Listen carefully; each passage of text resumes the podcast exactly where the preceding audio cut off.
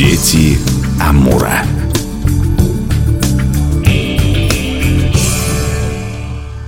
У микрофона Анастасия Магнус. Здравствуйте.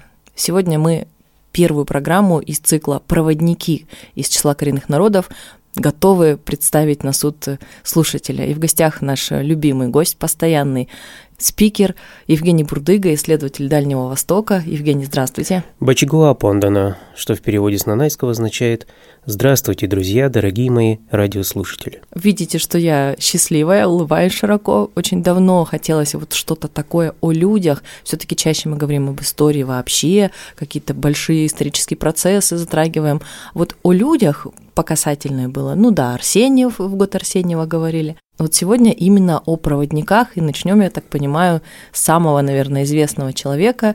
Это проводник Владимира Клавдевича Арсеньева. И будет у нас еще один герой, тоже проводник, но уже из числа ивенков. Ну давайте перво-наперво имя, которое все знают, и фильм ему посвящен, и книга – это… Дерсу Зала. Да. Ну, вообще, мне бы хотелось сегодня поговорить о Дерсу Зала и предвосхищаю луки ткани, не как о литературных персонажах художественных произведений Владимира Клавдевича Арсеньева, Григория Анисимовича Федосеева, а как о людях, о простых людях, которые жили, любили, смеялись, радовались чему-то, небу, солнцу, вот о них я и хочу поговорить. Давайте о Дерсу, да, начнем? Да, конечно. Ну, здесь следует сказать следующее. Когда Дерсу познакомился с Владимиром Клавдевичем Арсеньевым? Официально по официальным документам, а именно по дневникам Владимира Клавдевича, они познакомились 3 августа 1906 года на реке Тадушу, которая сегодня именуется у нас река Зеркальная, рядом с поселком Кавалерово. Это Приморский край. Вообще, э, с 1906 по 1907 год Дерсу Зала был проводником Арсения. То есть он был не так долго Э, его проводником.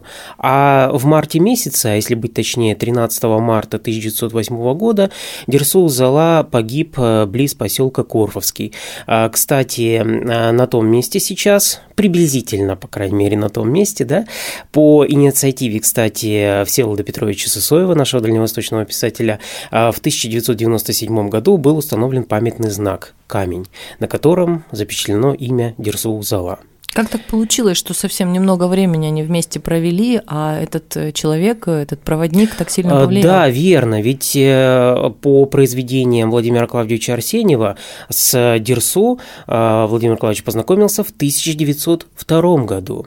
На самом деле Дерсу Зала – это некий такой собирательный образ коренного населения Уссурийского края, вообще Преамурья в целом.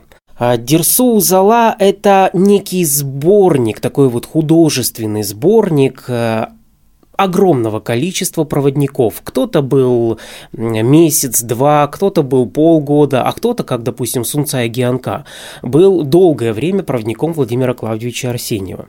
Но назвали все-таки именем Дерсу. А, да, а, поскольку, скорее всего, Дерсу Зала был, ну, вот за этот год, который они знали друг друга, он был гораздо ближе Владимиру Клавдевичу Арсеньеву, почему-то, чем все остальные. Вот так получилось. Но немного пережили там такие приключения и голодали, от Так дело все в том, что Сунцай Амгианка он пережил гораздо больше, но почему-то вот э, Дерсоузала удостоился большей чести. Но опять же, э, мы говорим о Дерсоузала сейчас как о художественном, да, в персонаже вот э, замечательных книг Владимира Клавдевича Арсеньева, который и впитал в себя э, таких проводников, как Гольд Оку, кстати, который в 1902 году был проводником Владимира Клавдевича Арсеньева. Поэтому этот год и, э, собственно говоря, он э, фигурирует как знакомство с э, Дерсоу Зала, поскольку именно тогда впервые по-настоящему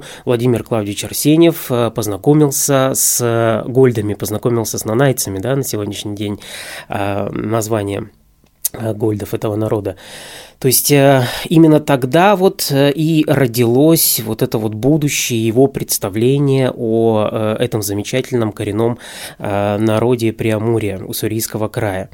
Впитав в себя все то, что он увидел, да, он в конечном итоге идеализировал а, будущее представление коренных малочисленных народов, сделав из них, а, ну, неких таких рыцарей тайги, не побоюсь этого слова, да, вот таких вот э, самураев чести уссурийского края.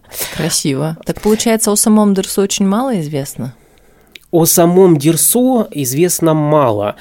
Но дело все в том, что был такой замечательный участник экспедиции Владимира Клавдевича Арсения Петр Бардаков.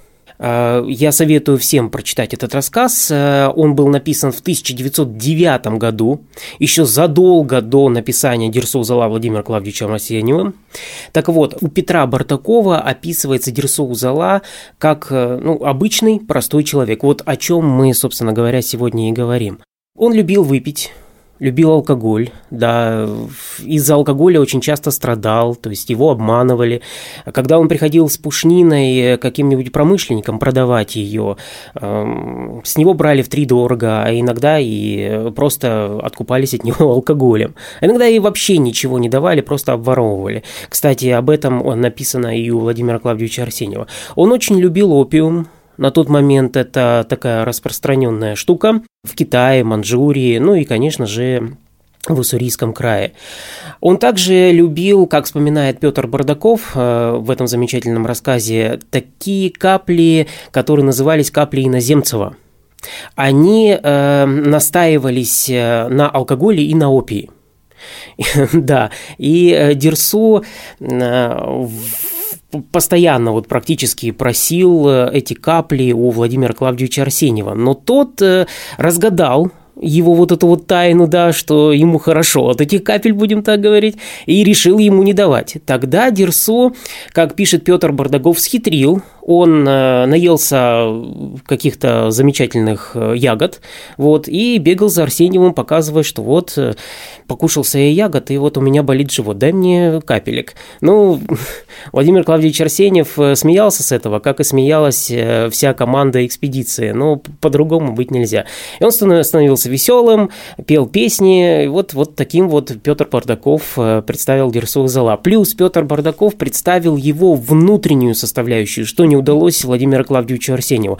А, Арсеньев старался это сделать, допустим, тоже анимизм а, Дерсу представить, но вот то, что описал Петр Бардаков, э, не удалось Владимиру Клавдевичу. Ух ты, как интересно. Ну, я так понимаю, вы не любите эту версию о том, что Дерсу был японским шпионом. Всегда очень... То, ну, то злитесь, нет, то улыбаетесь. Же. Нет, конечно же. Эта версия вообще не выдерживает никакой критики.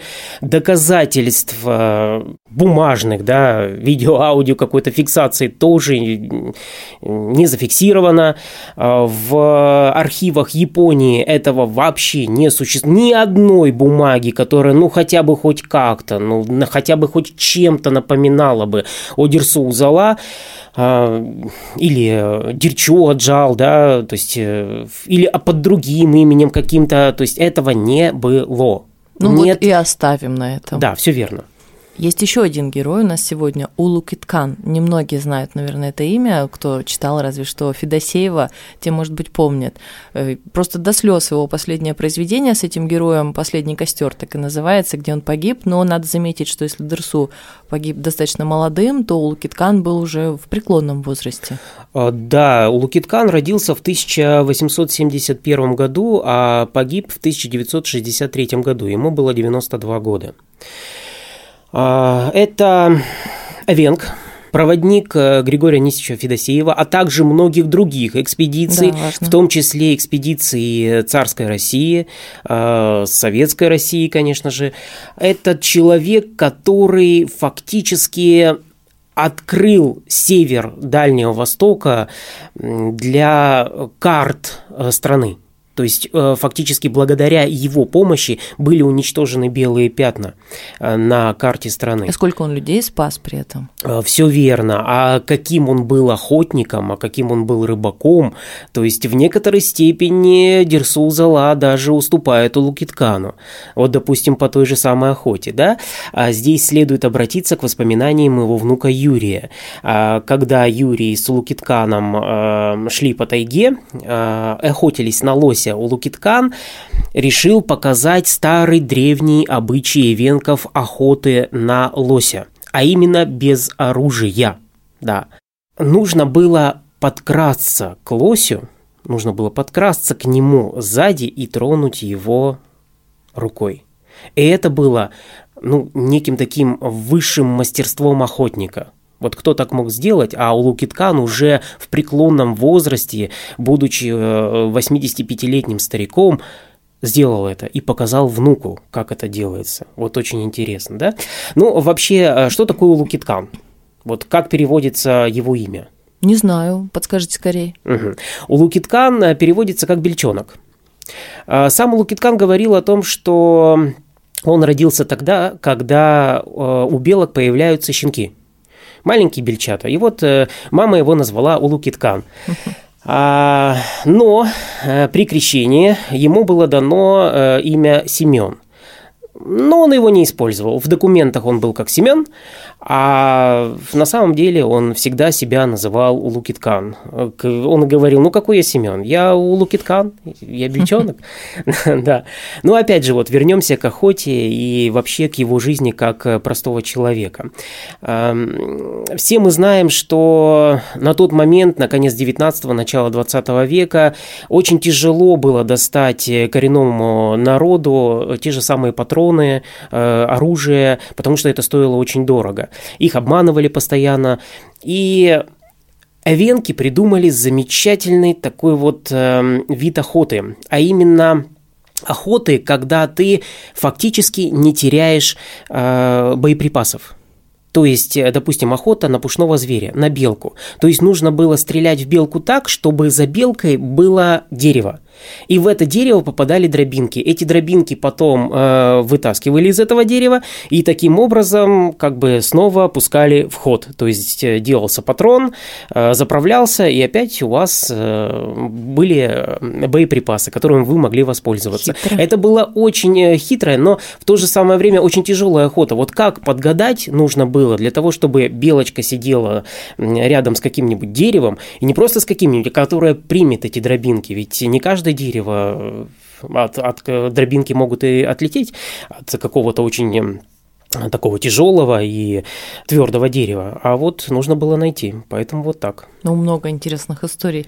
Чтобы почитать нашим слушателям, вы предложили, чтобы познакомиться с этим героем? Ну, конечно, Григория Анисича Федосеева обязательно, да, но опять же скажу, что это художественное восприятие этого человека. Хотя оно недалеко и от истины. Мне тоже кажется. Ну вот да, книги верно. какие? «Злой дух Ямбуя» «Злой дух Ямбуя», «Последний, Последний костер», очень да, печально, сразу Вообще всего Григория Нищича Федосеева касательно Дальнего Востока.